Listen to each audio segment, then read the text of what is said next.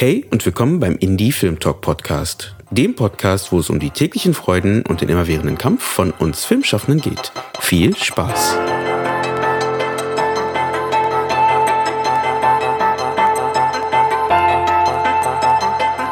Was wäre der weiße Hai ohne seine ikonische Melodie, bestehend aus zwei Tönen? Was wäre ein guter Horrorfilm ohne dessen Soundkulisse, die uns unheimliche Situationen noch stärker durchleben lässt?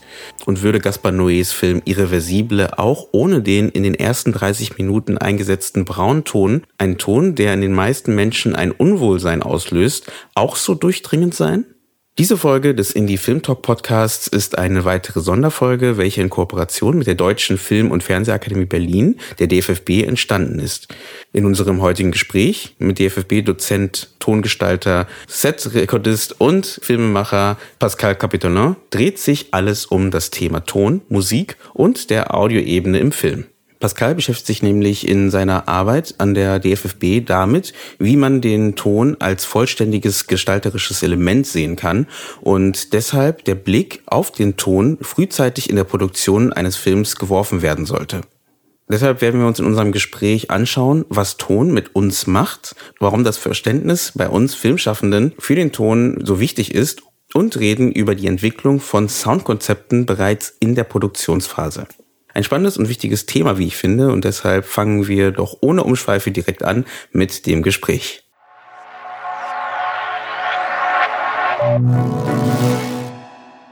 Ja, wir kommen ja langsam zum Ende des Jahres und das ist wieder mal eine Spezialfolge, die wir haben in Kooperation mit der DFFB, die ja sonst immer zum Beispiel im DFFB Kino stattfinden würde bei einem größeren Event.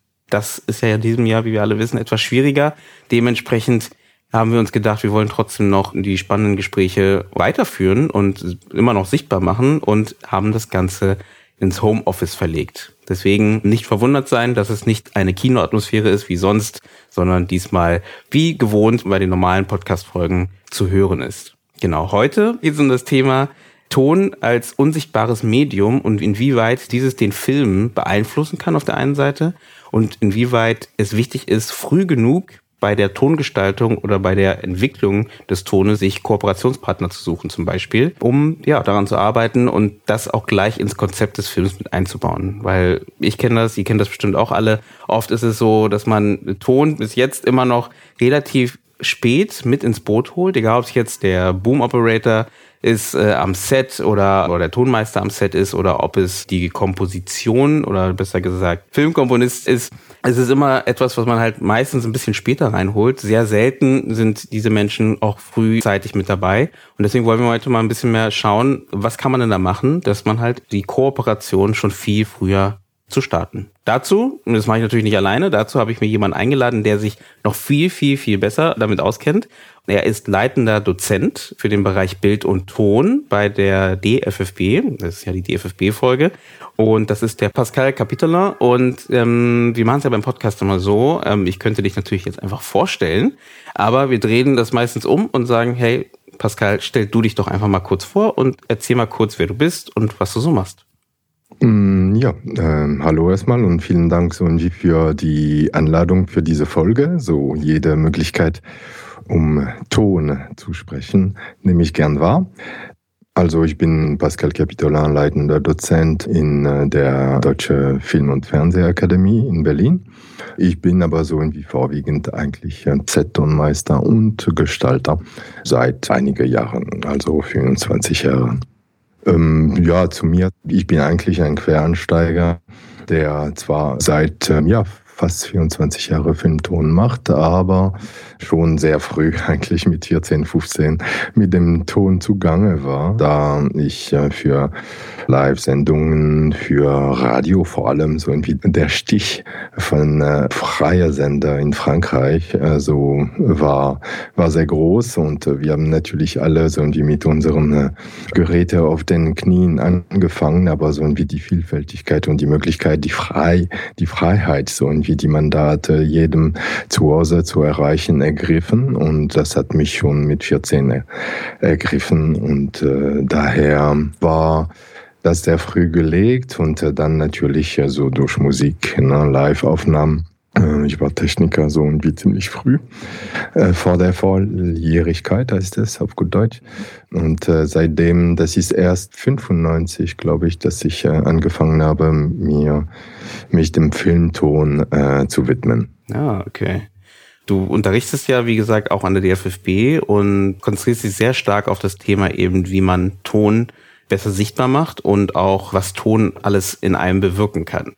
Könntest du kurz mal aus deiner Sicht sagen, was ist denn für dich der Ton? Egal, ob es jetzt Filmmusik ist oder ob es Dialoge sind oder ob es Sounddesign ist. Wir machen mal einen kleinen, großen Überblick.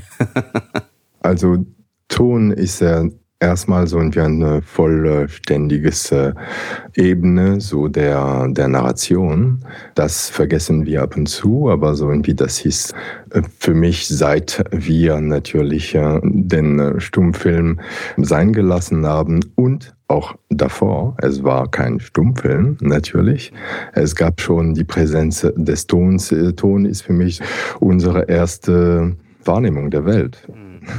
an sich, da wir das unsere Ohren und unsere beziehungsweise nicht das Ohr an sich, aber das Ohrapparat ist das erste im Foetus äh, gebildete, ne, so.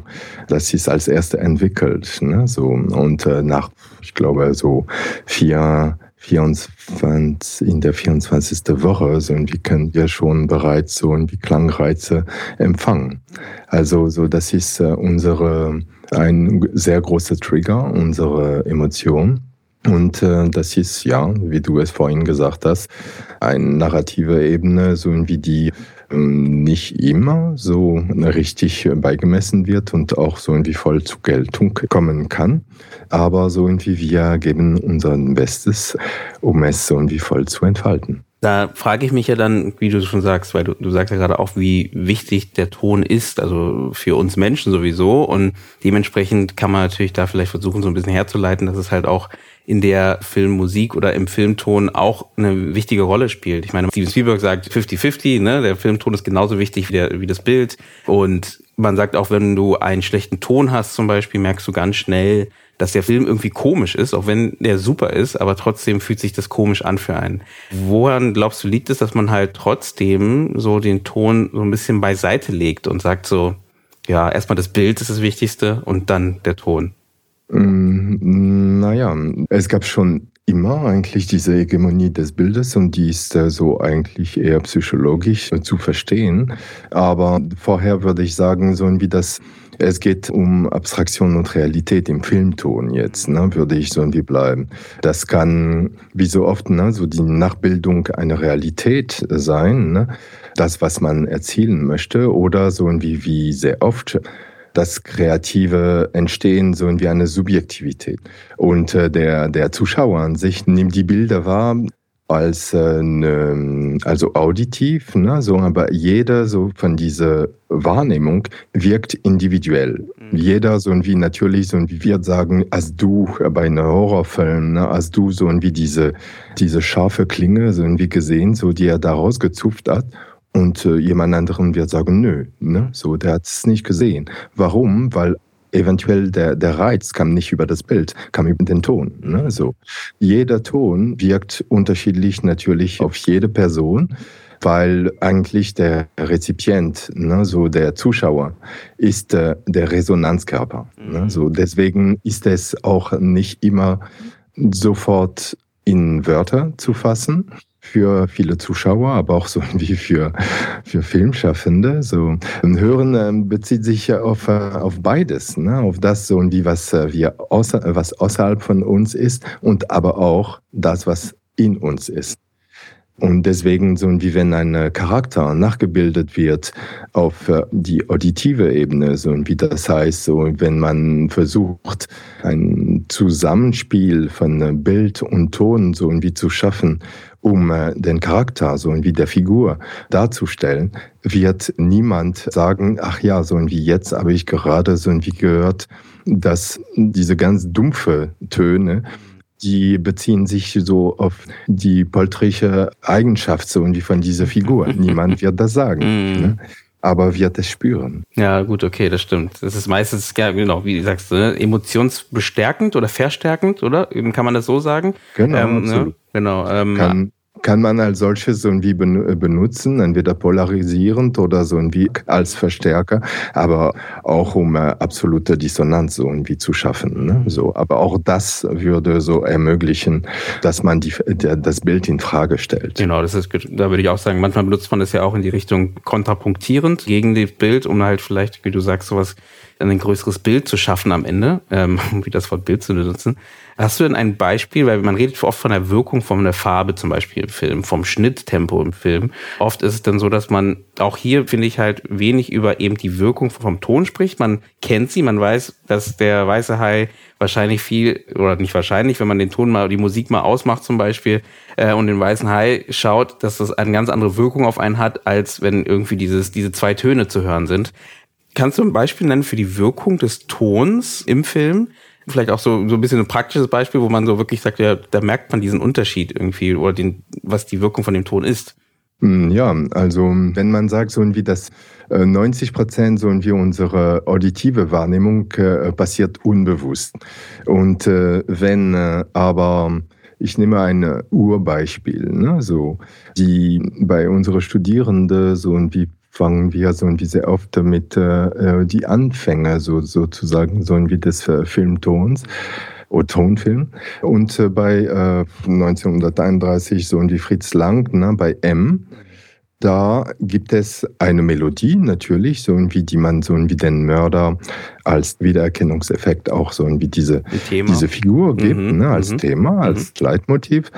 Aber so wie hinzu gibt es äh, bei jeder, obwohl sie in, in der Zeit äh, nicht wirklich die komplette Bandbreite so der Möglichkeiten hatten im Ton, gibt es so irgendwie bei jeder Stimme, bei jeder Rhythmus. Jeder Student kriegt mit, so wie was, was die tickende Uhr auf ihn bewirkt oder so wie was äh, der Klang des Treppenhaus und diese, diese Hall, so wie sofort so wie dann Lehre, schon angekündigte Lehre, so wie von dieser Mutter, die ihren Kind äh, verloren hat. Ne? Mhm. All diese, diese Sachen wird man erst durch Analyse feststellen, aber an sich die, die Emotion, die Wirkung ist direkt. Im Gegensatz so wie zu dem Bild, so wie, weil unser auditive System ist, äh, reagiert so wie, wie ein Frühwarnsystem, ne, sozusagen.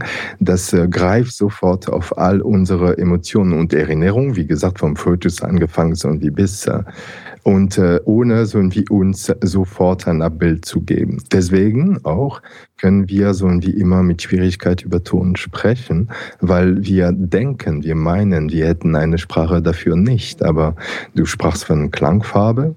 Man kann natürlich so wie bei Magnolia oder so wie bei Apocalypse Now oder man kann genau sagen, so wie welche Farbe der Wald beispielsweise hatte, aber dass dies auch beeinflusst wurde, so wie durch die Tonspur. Mhm. Das ist äh, bei einem Film wie Apocalypse Now so eigentlich zweifelsohne, aber bei vielen Filmen findet das statt, ohne so irgendwie so, dass wir drüber nachdenken. Lass uns so irgendwie einfach wenn du einen Ton beschreibst, natürlich so und wie gibst du auch nicht nur fachspezifische so Begriffe von dir, aber du würdest also auch durch alle anderen Sinne so wie dich inspirieren lassen. Aber das klingt ja auch so, als ob wie Farbe der Ton auch eine kulturelle Assoziation mit sich bringt, also von dem Rezipienten halt. Ne? Also das heißt, wahrscheinlich jemand aus Deutschland oder aus, sagen wir, Europa kann einen Ton auch anders aufnehmen als jemand, der vielleicht in, in Asien aufgewachsen ist, oder? Also da gebe ich dir vollkommen recht. Das ist auch so wie wichtig, dass du das ansprichst, da ich auch, auch gelehrt habe in äh, viel in Afrika vor allem. Und dort äh, mit den Studierenden, mit den Kollegen ging es auch immer so wie darum, diese Klangpatina, diese Klangspezifika so wie von bestimmte Klänge und Soundscapes so wie zu beschreiben. Und die Beschreibung äh, stimmten zum Beispiel überhaupt nicht überein, so wie mit, äh, also von den Wortwahl her, mit den Wortwahl so wie von hier in sogenannten Abendland, ne, so also Teilnehmer so irgendwie einer solcher so Analyse. Und dementsprechend so irgendwie kann man so auf jeden Fall sagen, so irgendwie, dass der Ton appelliert natürlich auch in uns ne, auf ganz anderen Bilder, weil wir das erzeugt Bilder, das erzeugt, das erzeugt Vorstellungen. Ne? Und deswegen so irgendwie nicht nur das, was äh, im Bild ist, das ist auch so irgendwie der, der entscheidende äh, Unterschied. Nicht nur das, was im Bild ist, wird eine Vorstellung erwecken mm. in unserer unser einer, sondern so irgendwie auch das, was nicht im Bild ist, so irgendwie was aber so tonlich so irgendwie dargestellt wird. Ne? Deswegen so irgendwie der Sounddesign an sich kann nicht nur reduziert werden auf äh, die Vertonung von das, was im Bild ist, sondern so irgendwie die Kreation so irgendwie von mehreren Ebenen, die natürlich die Dramaturgie, die Narration dienen sollen. Du kennst vielleicht den Film uh, A Quiet Place. Ja, klar. Das ist eigentlich ein Horror-Movie. Ne? Und das ist so ganz klar, so wie für diese Genre, so dass man äh, Ton absolut vordenkt. Da bei den Filmen, es ist ziemlich beich, also beispielhaft, so weil äh, die eigentlichen Kreaturen reagieren nur auf dich als Leckerbiss, ne? so wie ab dem Moment, wo du einen Ton von dir gibst oder eine ganz kleine Geräusch machst. Das heißt, ne, so, dass äh, eigentlich der Zuschauer in diese permanente Situation von vermeintlicher Stille und in dieser Stille, was hört man alles? Dann plötzlich man schärft doch das Ohr, weil man möchte doch nicht so irgendwie plötzlich erschrocken werden. Und das funktioniert wunderbar in diesem Film. Man kriegt mit, was, was Geräusch, was auch so irgendwie die Lautheit eines Geräusch, was äh, die, äh, die, was es überhaupt mit unserem Psyche macht, dass Geräusch nicht zu hören sind oder zu hören sind. Wir sollten das nicht diese Genre überlassen. Äh, das heißt Horrorfilm, den Ton überhaupt zu bespielen. Ich spreche so von komplett die Tonspur, weil auch in der Horrorfilmgenre natürlich wird äh, Score und äh, Musikkomposition ganz besonders geschliffen, ne? weil man möchte so irgendwie auf die, auf die Emotionen wirken. Also wir können das auch in anderen äh, Genres hoffentlich äh, genauso beispielhaft nutzen. Ja, da gebe ich dir recht. Stimmt. Das, da habe ich auch gar nicht drüber nachgedacht, dass im Horrorgenre oft viel mehr darauf geachtet wird, wie man halt eben den Sound. Ich meine, ich habe ich hab ja selber ähm, äh, Jaws gebracht und es ist ja auch theoretisch Horrorgenre, ne? Und da merkst du halt auch wie, oder Psycho, also wenn man da mal so drauf ist, ist jetzt kein Horror, das ist ja Psycho-Thriller, aber trotzdem, da merkst du genau so, wie stark dort auf den Ton geachtet. Ja, da gebe ich dir recht. Mhm, definitiv. Ja, vor allem, was, was der Ton ist. Der Ton ist ab und zu die Abwesenheit von Ton. Was mhm. möchtest du, um, um jemand natürlich so irgendwie zu erschrecken? Du kannst denn nicht so irgendwie ständig äh, be, be, be, äh, berauschen, heißt es, äh, be, beschallen. Beschallen, ja. Mhm. Ähm, beschallen, so. Ähm, und du musst dann kurz vor das eigentliche Ereignis natürlich einen ganz kleinen Silence mm. gegeben. Und natürlich wird die Erwartung sehr, sehr groß sein. Ne? So, man weiß schon, es kommt was, aber anderen so, die nutzen das äh, komplett anders. Also äh, der Großmeister ist David Lynch, ne? so irgendwie so dabei, ne? so wieder, wie er ähm, mit der Tonspur umgeht, um, um all unsere absolute Emotionen zu, zu triggern. Ne? So.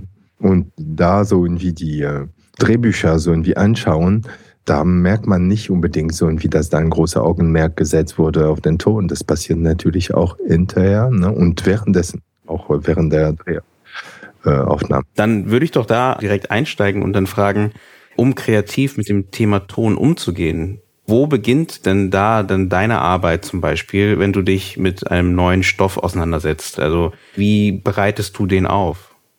Also für mich ähm, beginnt natürlich so irgendwie die Arbeit, wenn bestenfalls, ne, so ähm, ich mit, also seit einiger Jahre arbeite ich äh, äh, natürlich mit äh, sehr oft so irgendwie dieselben Filmemacher, Autoren und wir fangen schon an so beim ersten Scouten, bevor überhaupt eine, ein Drehbuch entstanden ist.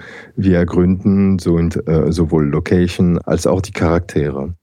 Dadurch so irgendwie so, dass äh, man sich inspirieren lässt von bestimmten Orten, die Sprechart von bestimmten Personen, die uns inspirieren, dann können wir bereits so irgendwie über genau diese Klangfarben, über so Rhythmus bereits sprechen. Und das natürlich beeinflusst die äh, bildliche Darstellung und alles andere auch. Also du hast vorhin äh, selber erwähnt, dass bestenfalls könnte man Tonmeister, aber auch Tongestalter oder Komponist, Komponistin sehr früh in der Entstehungsprozess ne, so reinbringen. Und für mich ist das die beste Möglichkeit, um danach ein Ergebnis, die sowohl den Filmemacher, die Filmemacherin auch äh, immer noch entspricht, trotz dieser ständigen Austausch, aber so irgendwie die ist genährt von all den fachspezifischen Know-how von all diese Personen. Mm. Und wenn ich arbeite, so dann am liebsten so, dass ich die Möglichkeit habe, so schon ein Drehbuch zu spotten, ne? so also äh, schon Sequenzen, Bereiche so irgendwie zu finden, wo äh, das Audio eine Narrationsfläche hätte. Ne? Und dann geht es natürlich nur darum, es anzubieten und äh, es frei zu lassen, an den Filmemacher, Filmemacherinnen so irgendwie so das anzunehmen und natürlich in Diskussion mit DOP und mit Komponist auch eine Bounce-Möglichkeit zu haben. Ne? So. Ähm, wir hatten kurz vorher im Vorgespräch äh, das Thema kurz angesprochen, weil äh, mir ging dann so ein bisschen der Name Tonsupervisor, der am mhm. Set ist, durch den Kopf. Hast du das Gefühl, das gibt es oder hast du das Gefühl, das sollte mehr kommen? Weil es klingt ja wie wieder jemand, der am Set ist oder nicht, nicht nur am Set, sogar davor, früh genug dazugeholt wird und halt auch die Tonebene, wie man das halt auch, egal ob es jetzt der Action Supervisor ist oder ob es mhm. der äh, DOP am Set ist, die den Überblick hat über diese Tonebene und mit dem man halt Austausch hält, ähm, weil das, der Ton ja, wie wir die ganze Zeit ja auch reden, ja eben nicht nur eben der Dialogton ist, nicht nur das Sounddesign ist, nicht nur die Filmmusik ist, sondern, oder wenn es das Foley ist, was dazu gebaut wird, also es ist so viel, was da drin ist irgendwie, da müsste man ja theoretisch gesehen jeden Einzelnen mit reinholen ins Gespräch, oder?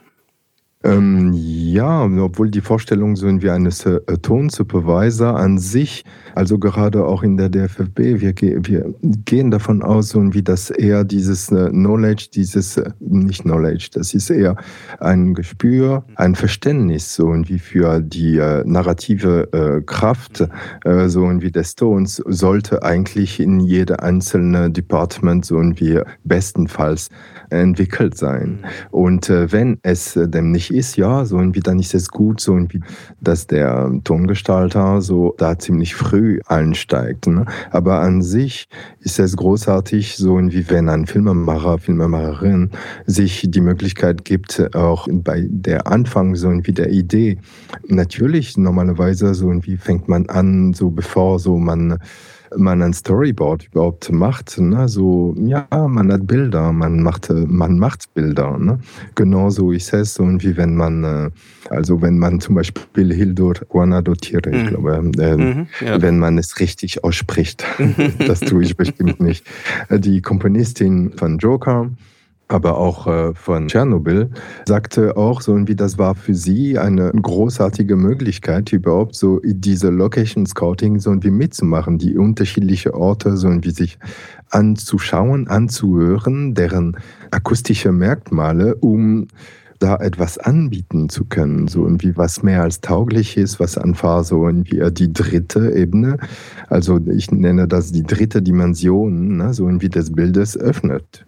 Und das geht nur ab dem Moment, so irgendwie, wo die Produktion äh, ganz genau weiß, dass es nicht nur ein Plus, sondern ein fester Bestandteil der filmische Kreation so irgendwie sein wird. Und äh, deswegen der DOP auch irgendwie weiß ganz genau, also meine Erfahrung war, dass ab dem Moment, wo äh, ich die Möglichkeit hatte, so irgendwie mit dem DOP mich zu beugen, über so irgendwie das Drehbuch zu sprechen miteinander, so über unsere Empfindung, so irgendwie von Anstellungsgrößen, von akustischen Merkmale, von einem Ort, von auch, ob eine Figur durch die Straße geht und einen Widerhall auf seine Umgebung oder ihre Umgebung hat oder so wie ob es so wie gerade in seine eigene Welt, gerade in sein Inner Welt sich gerade befindet, das wird natürlich so irgendwie einen Einfluss haben, sowohl aufs Bild als auch auf, der, auf die Klangebene. Mhm. Und wenn der DOP in, in Vorhinein ganz genau weiß, dass er sie in ihre totale die Abwesenheit von den Klang, so wie der Autos, die, die da in, äh, in Background so irgendwie mhm. vorbeirauschen, dann wird er oder sie so irgendwie es ganz anders aufnehmen. Da sind solche Kommunikationsebenen, die ermöglichen, dass man nicht unbedingt einen Tonsupervisor so wie vor Ort hat, sondern so wie dass jeder so wie durch diese Kommunikation nicht einfach so wie fachblind agiert, sondern so wie äh, schon eine Vorstellung hat, so wie von das, was entstehen könnte. Und Ton ist natürlich ein Teil davon wir sind jetzt in Deutschland in dem Fall, ist das denn europaweit anders? Zum Beispiel in Frankreich wird da der Ton anders wahrgenommen oder anders dargestellt, also äh, von den Filmschaffenden oder die, die Position des Tonmeisters am Set, wird sie da anders dargestellt oder ist sie genauso wie in Deutschland? Mm, das ist keineswegs so wie in Deutschland. Es gibt so, das gibt das mal anderen, äh, anderen Schulen, ne? so, aber äh, auch eine andere Kultur oder Tradition. Ne? So, und wie weil es da, weil da ganz entscheidende so äh, Tonmeistern bereits so in wie den 20ern, 30ern und danach so in wie in der Zeit so wie von Musik konkret experimentell äh, gearbeitet haben und das waren Musiker, das waren Komponisten, aber die sind später Tonmeister äh, für Filmton äh, geworden. Manche von denen äh, lehren noch in Unis. Ne, so, und da ist ein großer Respekt, so wie natürlich diesen Pioniers, so wie der des Filmtons in Frankreich geehrt. Und auch einfach so wie in Frankreich hat es eine andere Gewichtung, so wie so der Ton und einen anderen Respekt auf dem Set. Ne, so, und die Femis ähm, Beispielsweise also die Filmschule in, in, Frankreich, in Paris, macht da auch äh, wenig Unterschiede. Das merkst du so irgendwie später so irgendwie an die Besoldung, merkst du so irgendwie an, ja, an, die, an den Respekt so irgendwie für, der, für, diese, für diesen Zumpf. Ne? So.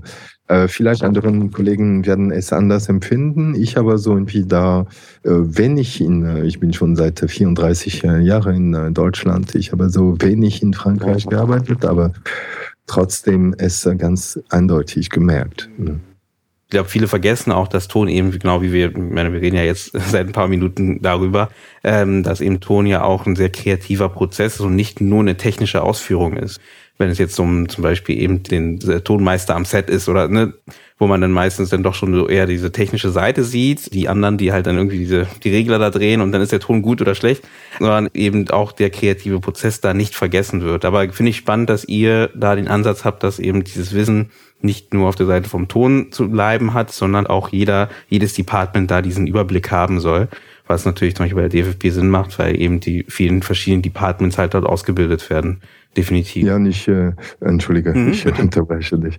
Äh, nicht nur ausgebildet, das ist so irgendwie auch so das große Plus, äh, so wie der DFFB, dass es diese generalistische Jahr gibt, wo jeder die Möglichkeit hat, in den jeweiligen Department, so wie Head of Department zu sein. Mhm. Ne? Für die Filme der anderen, für die, äh, die Produkte der anderen, für seine eigene, so wie es wird, jeder so wie wird an der Kamera so wie kommen, jeder so irgendwie äh, lernt die technische Ausführung so irgendwie dieser Geräte lernen, aber auch so irgendwie die basische, so irgendwie äh, theoretische Background so irgendwie so davon. Und das ist vielleicht auch die Möglichkeit, so wie morgen Filmemacher, Produkt, äh, Produzenten und auch Drehbuchautoren zu haben, so die einfach eine Vielfalt entwickeln, ein Verständnis auch so wie für den eigentlichen Bedarf an Zeit, an eine Zuwendung von jeder einzelne kreative Element so wie des Filmes ne, mhm. Wissen. Dementsprechend, du redest gerade von morgen, deswegen wäre da erstmal meine Frage, wenn wir gerade bei der Zeit sind, der aktuelle Zustand.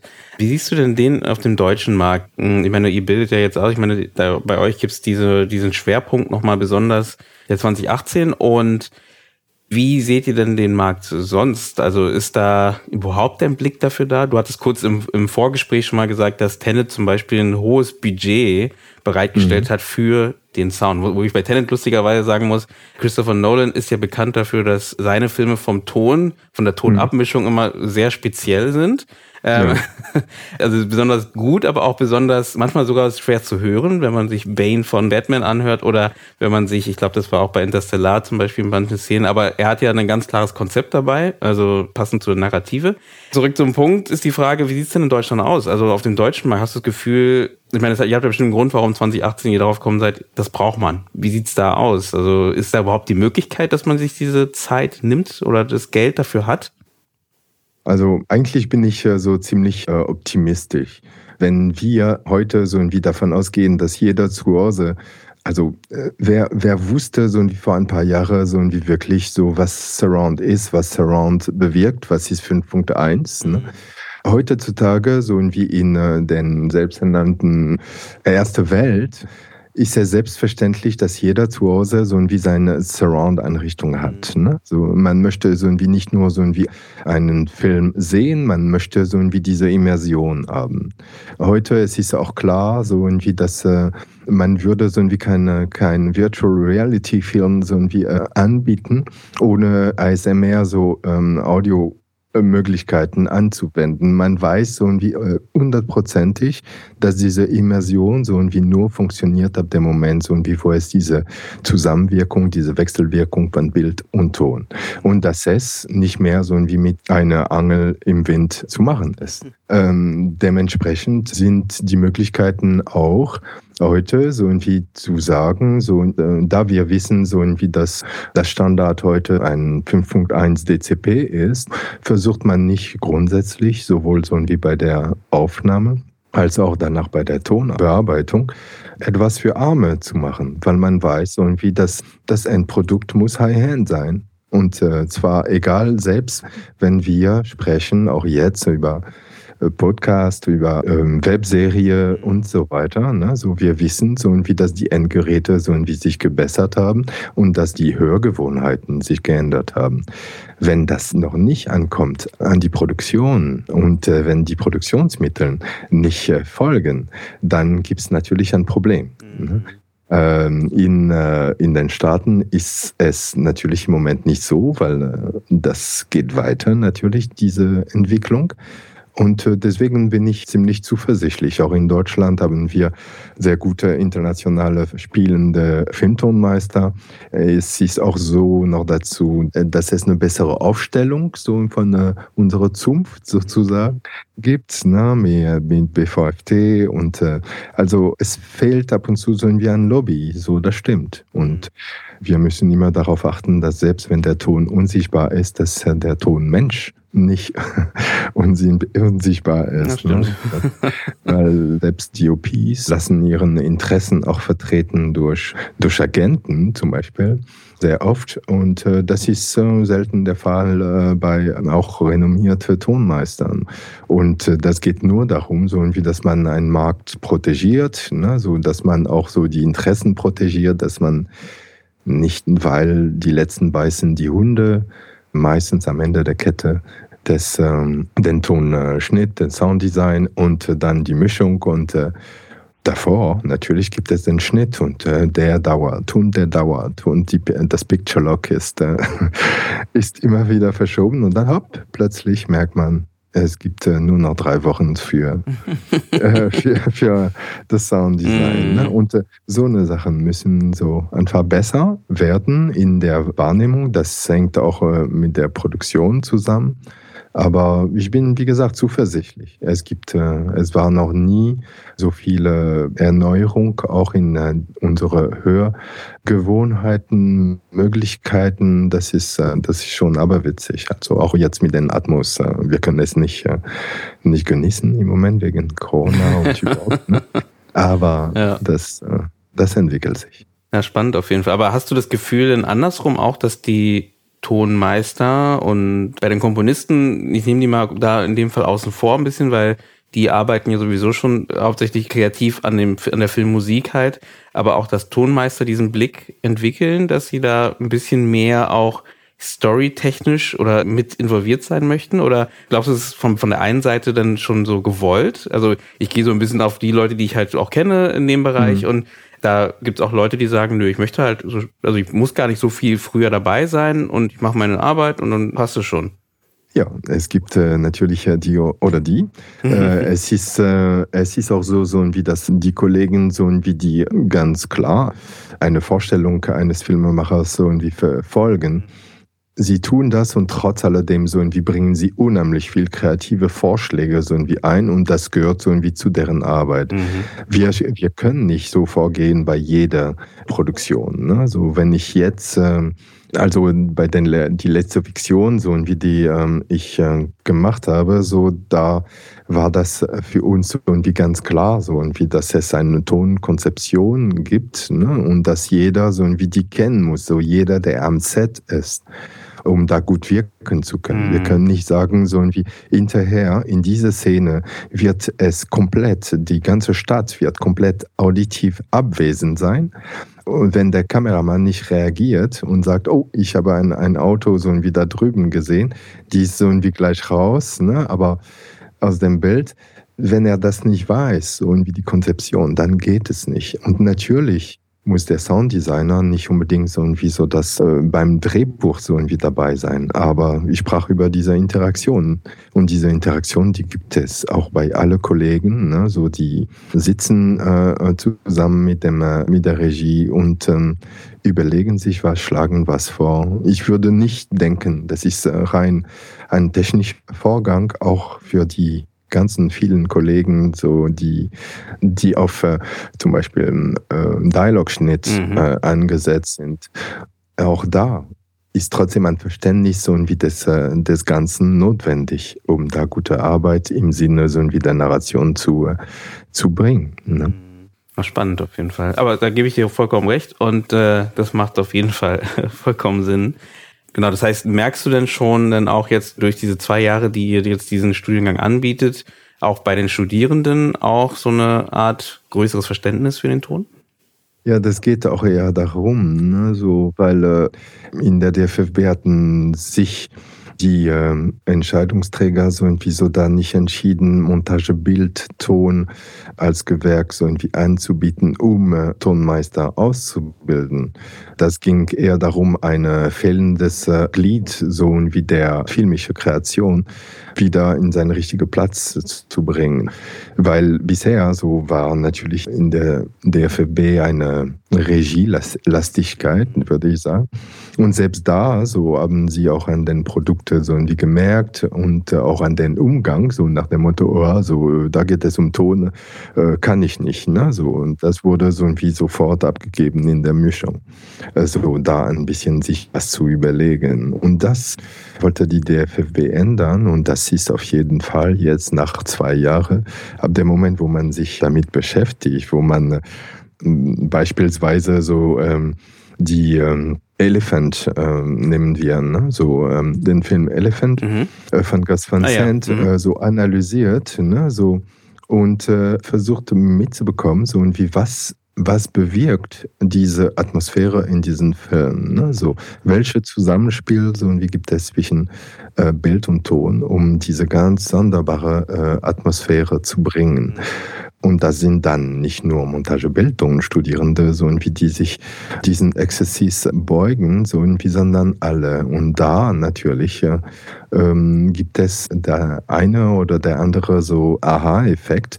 Äh, dann lernt man auch so irgendwie das zu benennen. Dann äh, fängt man an, die ersten Audiokonzepte zu machen oder ein Storyboard zu machen, in dem man ganz genau beschreibt, welche auditive Intention so und wie so da äh, hinterstehen könnte.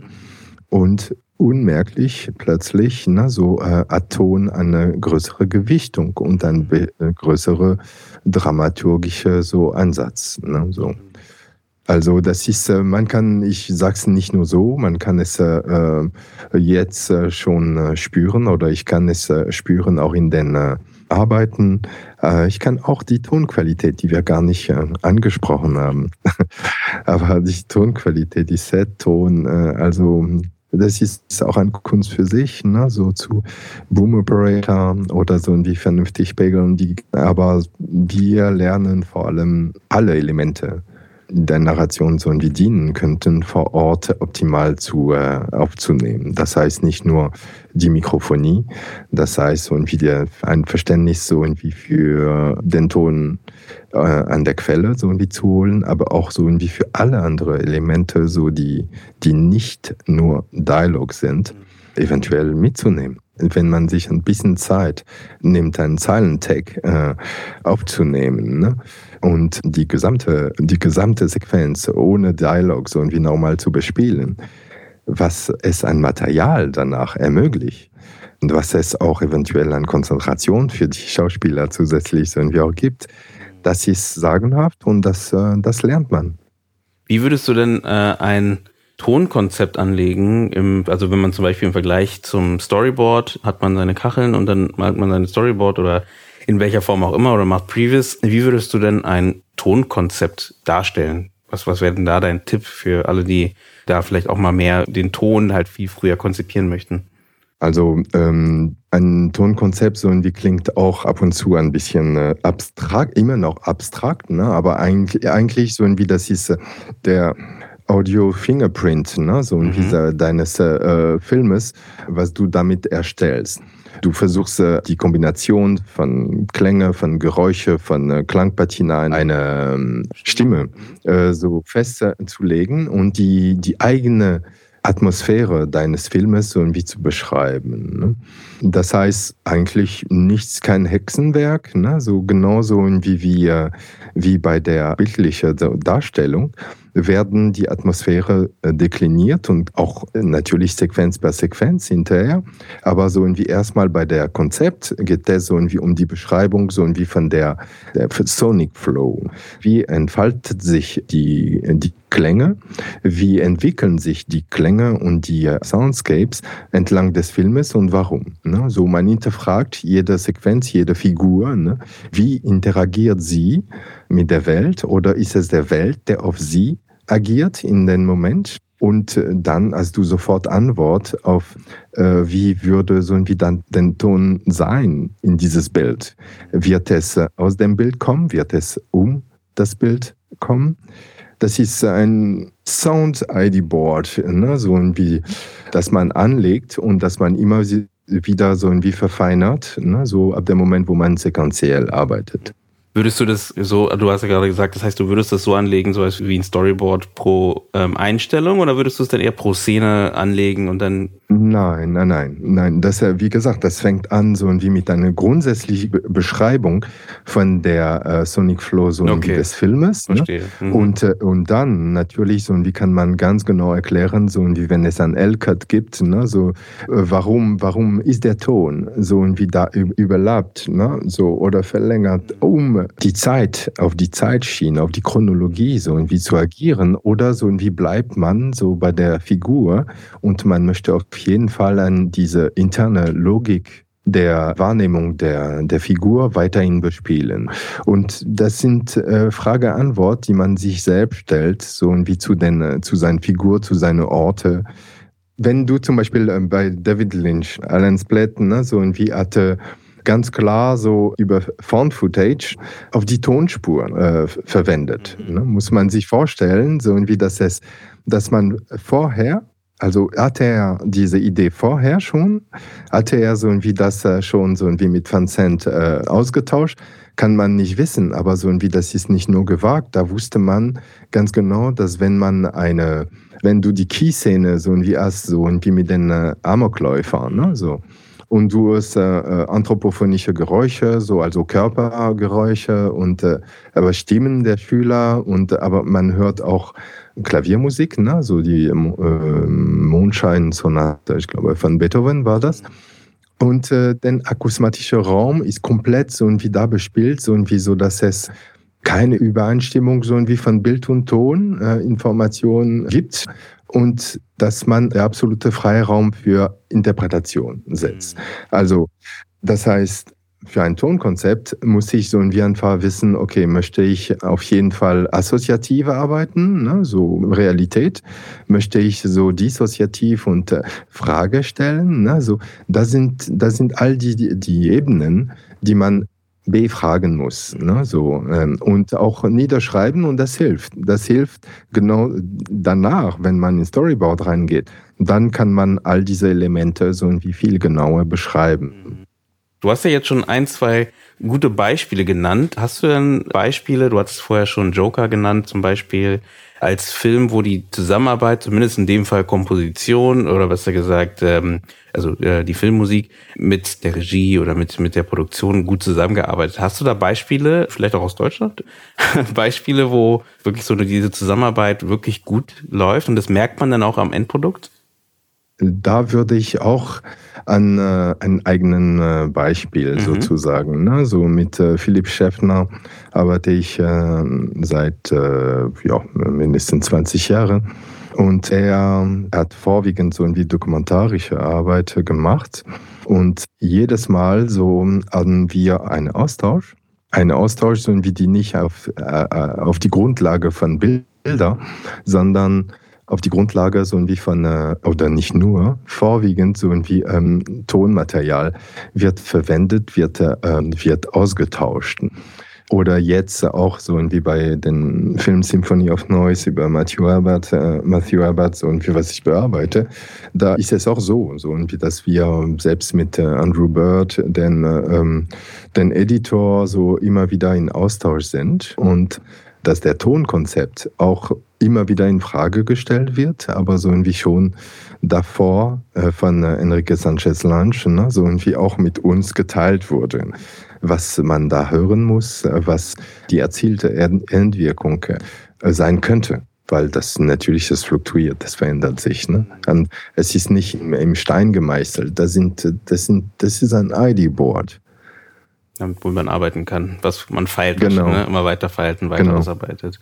Was würdest du den Filmschaffenden jetzt nach unserem Gespräch nochmal mitgeben wollen oder aus dem Gespräch mitgeben wollen, egal ob es jetzt Filmschaffende sind oder, oder Regisseure sind, Produzenten sind oder auch Tonmeister oder Tonmeisterinnen, was würdest du denn gern den Zuhörenden mitgeben wollen?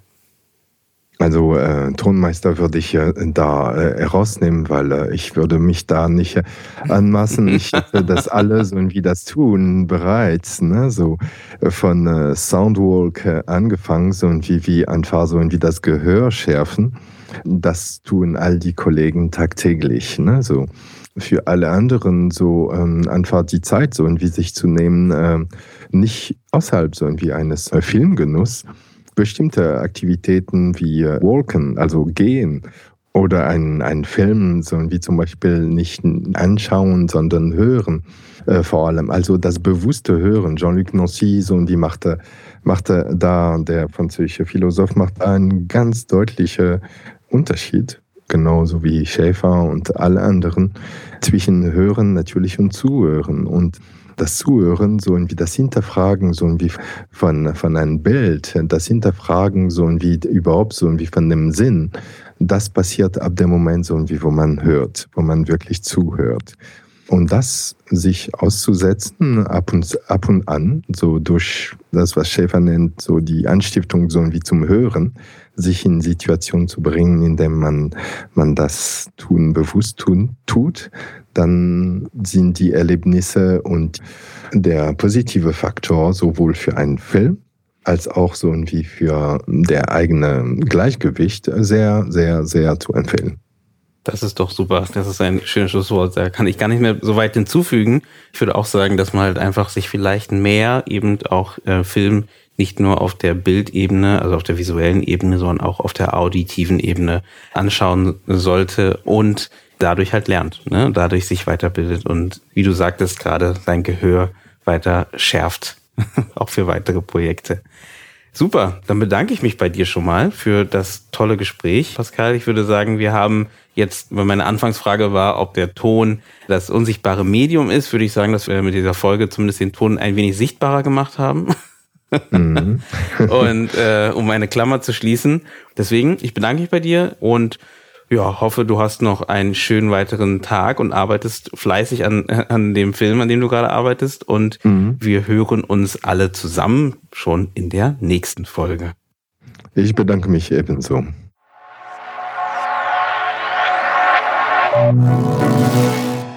Vielen Dank, dass ihr euch gemeinsam mit Pascal und mir das Thema Ton und dessen gestalterische Vielfalt im Film angeschaut habt. Ich finde, dass man bei diesem Thema wieder merkt, wie wichtig es ist, als filmschaffende Person die gesamte Klaviatur des filmischen Schaffens zu verstehen und dadurch die Möglichkeit bekommt, dieses Wissen anzuwenden.